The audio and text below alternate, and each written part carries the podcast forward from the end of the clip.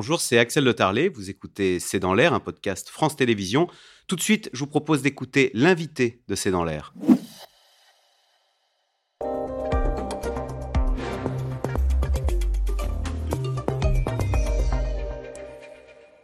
Henri Buzicazo, bonsoir. Vous bonsoir. êtes président de l'Institut du Management des Services Immobiliers. On vous a invité parce que ça y est, à en croire euh, les échos, après 25 ans de hausse ininterrompue, les prix de l'immobilier seraient en train de se retourner. C'était la une des échos euh, jeudi.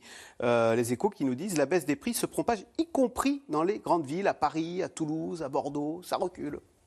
Oui, elles ont été les dernières à être atteintes. Pourquoi? Parce que la pression hein, sur ces métropoles, il y en a 11 en France, notamment les grandes villes, est plus forte.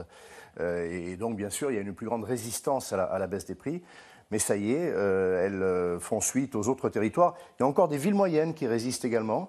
Euh, quelques territoires ruraux. N'oublions pas que pendant la Covid, les ménages ont tourné leur regard hein, vers ces villes moyennes, vers ces communes rurales. Donc ça a exercé aussi une pression.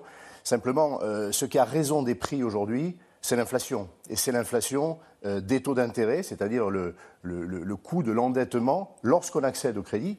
Euh, ah c'est de plus en plus difficile. Hein. la question du taux d'usure euh, exclut, pour ainsi dire, un ménage sur deux du crédit aujourd'hui. Parce que pour des questions de réglementation, de, on a, il y a plein de jeunes ménages qui n'arrivent pas à accéder au crédit. Pour simplifier, c'est un, mécanisme qui protège de, taux excessifs et l'inflation galope plus vite que l'évolution de euh, ce taux d'usure. Donc ça vient bloquer des, ménages. Mais pour les autres, euh, ils s'endettent aujourd'hui euh, avec un taux qui est double globalement de ce J'ai fait un petit calcul. quand la hausse des taux là, de 2 points, qui passait de 2 à 4 ben, ça fait que votre capacité d'emprunt, ce que vous pouvez emprunter, est diminuée de 16 donc autrefois, on pouvait emprunter 270 000. Maintenant, c'est plus que 230 000 avec la même mensualité. Il y a une autre façon de, dire euh, ce que vous décrivez, cette équation-là. Euh, lorsque vous passez de 1% de taux d'endettement à 2%, c'est ça, on risque d'arriver à 3% en 2023, vous euh, faites comme si les prix des logements augmentaient de 10%. Voilà. il faut payer plus pour rembourser. Exactement. Et c'est ce qui explique tout simplement qu'il euh, y a une correction qui se fasse par les prix. C'est-à-dire que les prix viennent redonner de l'oxygène à des ménages qui en perdent avec les taux d'intérêt. C'est une mécanique extrêmement simple. Euh, lorsqu'on dit mais non, les, prix ne baisseront pas, il ne peut pas en être autrement. Il ne s'agit pas d'effondrement, c'est une, une correction, c'est un, équilibre qui se refait. On est loin du compte parce que... Il faut Donc en fait, pour savoir où va l'immobilier, il faut regarder les taux d'intérêt il faut regarder euh, deux choses. Euh, les taux d'intérêt, il faut regarder aussi incontestablement euh, l'érosion du pouvoir d'achat général des ménages par les temps qui courent, c'est-à-dire que voilà, le plein d'essence, la nourriture, tout coûte plus cher, et, donc les ménages ne sont plus en mesure de payer les mêmes prix, tout simplement, s'il y a un couvercle. Il y a moins d'acheteurs donc en ce moment. Alors il y a moins d'acheteurs, des acheteurs qui aujourd'hui sont plutôt plus fortunés parce que les prix n'ont pas encore baissé, donc on va voir revenir, j'espère, ce qu'on appelle les primo-accédants les jeunes ménages notamment, ou les ménages moyens, qui depuis quelques mois euh, se retirent du marché. On ne va pas terminer cette année avec le même nombre de transactions que l'année 2021. Alors, donc les propriétaires qui voient que leur logement perd de sa valeur, il y a surtout une deuxième, un, deuxième coup de bambou, ce sont ces fameuses normes d'isolation. C'est que pour les normes F et G, qu'on qualifie de passoires euh, thermiques, ce sera de plus en plus compliqué de pouvoir les louer, de les mettre sur le marché. C'est euh, les échos disent, c'est le souci numéro un des propriétaires, ça en ce moment. Ça représente 17% des logements. Hein. Ça représente 5 euh, 800 000 logements, voilà, un petit 6 millions. Euh, beaucoup sont loués, locatifs. Beaucoup sont dans nos immeubles en copropriété, dans l'ensemble des villes de France. Alors, quand on dit que ce sera plus difficile, ben, ce sera juste impossible. Parce que la loi du mois d'août 2021 a tout simplement assimilé des logements qui ne sont pas performants au plan énergétique à des logements indécents et euh, on n'a pas le droit de loger. Euh, et comment on sait si on a un logement indécent? Il faut le faire euh, expertiser? Ah, C'est très simple. Lorsque vous louez un logement, vous l'assortissez nécessairement d'un diagnostic de performance énergétique. Donc vous savez de quel mal vous souffrez. et on sait aujourd'hui que à partir du 1er janvier prochain, les pires passoires énergétiques, celles qui ont une consommation de 450 kWh par mètre carré par an, euh, eh bien, euh, ne pourront plus être louées. Ça signifie que le propriétaire est contraint d'engager des travaux pour remonter de deux ou trois crans. Oh, qui se chiffre, écoutez, c'est très simple. En copropriété, euh, on va être couramment à 20 ou 25 000 euros, voire 30 000 euros, euh, parce qu'il va y avoir des travaux dans les parties privatives, mais surtout l'enveloppe de l'immeuble va devoir faire l'objet de travaux. Il faut encore d'ailleurs que la copropriété le décide. Ah bah oui, il faut que les autres ils acceptent. Absolument. Et en maison individuelle, il y a aussi des maisons individuelles qui sont louées, c'est encore plus cher. On a euh, une enveloppe qui est de 40, 50 000 euros. Euh, en copropriété, on estime aujourd'hui que, fourchette très large, hein, euh, les travaux engagés pour redresser la qualité énergétique des logements, c'est entre 100 et 200 milliards d'euros. La fourchette est très large. Mais prenez même la partie basse, c'est considérable. Alors Henri Buzicazo, on voit comment ces questions environnementales sont en train de rattraper et de percuter ce marché immobilier. Il y a un autre phénomène dont on a beaucoup parlé, que sont les fissures. Les fissures, on les a toujours décrites dans tous les reportages, dans les maisons euh, à la campagne. Mais est-ce qu'elle n'atteindrait pas nos villes? Et je veux en parler. À Lille, on sait qu'il y a eu deux immeubles qui sont effondrés, mais il y a des fissures qui apparaissent dans d'autres endroits du vieux Lille. Et l'une des explications serait ce fameux sol argileux qui fragilise les, euh, les, immeubles. Regardez ce sujet d'Anaïs Sanquet. Depuis plusieurs jours, Lille vit au rythme des signalements de fissures. Il s'agit de la troisième évacuation en une semaine seulement Manque de travaux, vétusté des immeubles ou encore conditions climatiques, des expertises sont en cours. Mais pour certains experts, l'une des explications se trouve sous terre.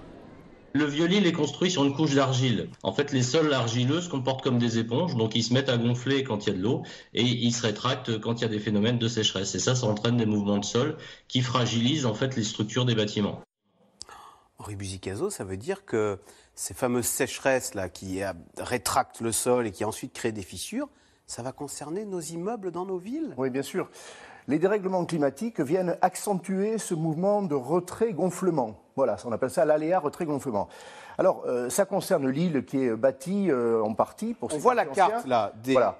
10 millions de maisons en France sont très exposées. Voilà, l'île est bâtie sur un cours d'eau, euh, bien que la région du Nord ne soit pas la plus touchée. On a 20% de notre territoire pour lequel l'aléa est fort ou moyen. Et on a, allez, encore un peu plus de 40% du territoire français où l'aléa est dit faible. Le reste, ce ne sont pas des territoires argileux. Alors, qu'est-ce que ça signifie? Ça signifie qu'il faut euh, mener un travail d'observation des immeubles parce que euh, les excès auxquels on est euh, exposé, et on ne les connaissait pas par le passé, vont en effet, peuvent fragiliser la structure des immeubles. Certains, vous savez, après avoir bougé une première fois, se stabilisent. Qu'est-ce qu'il faut faire? Il faut observer les fissures, il faut que des experts viennent régulièrement voir leurs évolutions. Euh, les maires euh, des communes concernées, des territoires concernés, vont devoir être extrêmement attentifs parce qu'effectivement, on a ce, risque-là. Le législateur ne l'a pas ignoré puisque depuis euh, la loi Elan de fin 2018, il y a une obligation quand on construit mais ça ne concerne que les nouvelles constructions, les maisons ou les immeubles. on doit assortir tous les, actes de vente des logements qui sortiront de terre d'une étude géotechnique euh, pour que les propriétaires soient avisés et quand ils vendent, ils devront également fournir ce, diagnostic. Donc, on ne peut pas nier que ce risque existe. Donc, dans les années à venir, on va dire pas de chance, tu es sur un sol argileux. Non, mais c'est quelque chose qui va devenir prégnant dans les conversations. Bien sûr, bien sûr. Et, euh, les, nouvelles constructions vont tenir compte, vous savez, quand il y a des risques de sismicité. Bon, il y a aussi des diagnostics d'ailleurs dans certaines régions de France qui sont euh, exposés.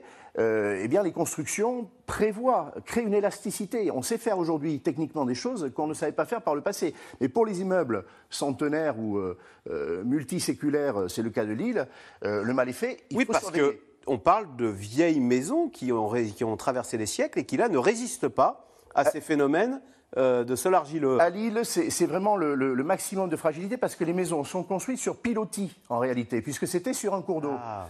Euh, donc on, a évidemment une fragilité majorée. Euh, dans un certain nombre de, territoires, le, risque est extrêmement faible. Il va falloir simplement être très attentif. Les assurances Il ne faut pas non plus. Alors les assurances, naturellement, vont être vigilantes lorsqu'elles vont assurer un immeuble. Euh, mais surtout, il ne faut pas non plus euh, inquiéter la population. Les immeubles, sur les territoires concernés, la carte est, établie, hein, euh, il y a une mmh. grande précision aujourd'hui, on, sait qu'il va falloir être extrêmement vigilant. Les syndics de copropriété, les propriétaires ne pourront pas laisser les choses à volo et les maires vont s'en soucier. Merci beaucoup euh, Henri et Buzy Cazot d'être venus donc, nous commenter ces derniers chiffres de l'immobilier qui marquent un retournement hein, des prix après 25 années de hausse. Et, puis, et ce n'est pas mal. Et, ben voilà, ça permet de se loger pour moins cher. Hein. Euh, vous restez avec nous, c'est dans l'air tout de suite qui revient sur le top départ de la réforme des retraites hein, qui sera présenté le 15 décembre pour une mise en œuvre, si tout va bien, à l'été prochain. C'est dans l'air est intitulé 65 ans, la réforme des retraites à tout prix.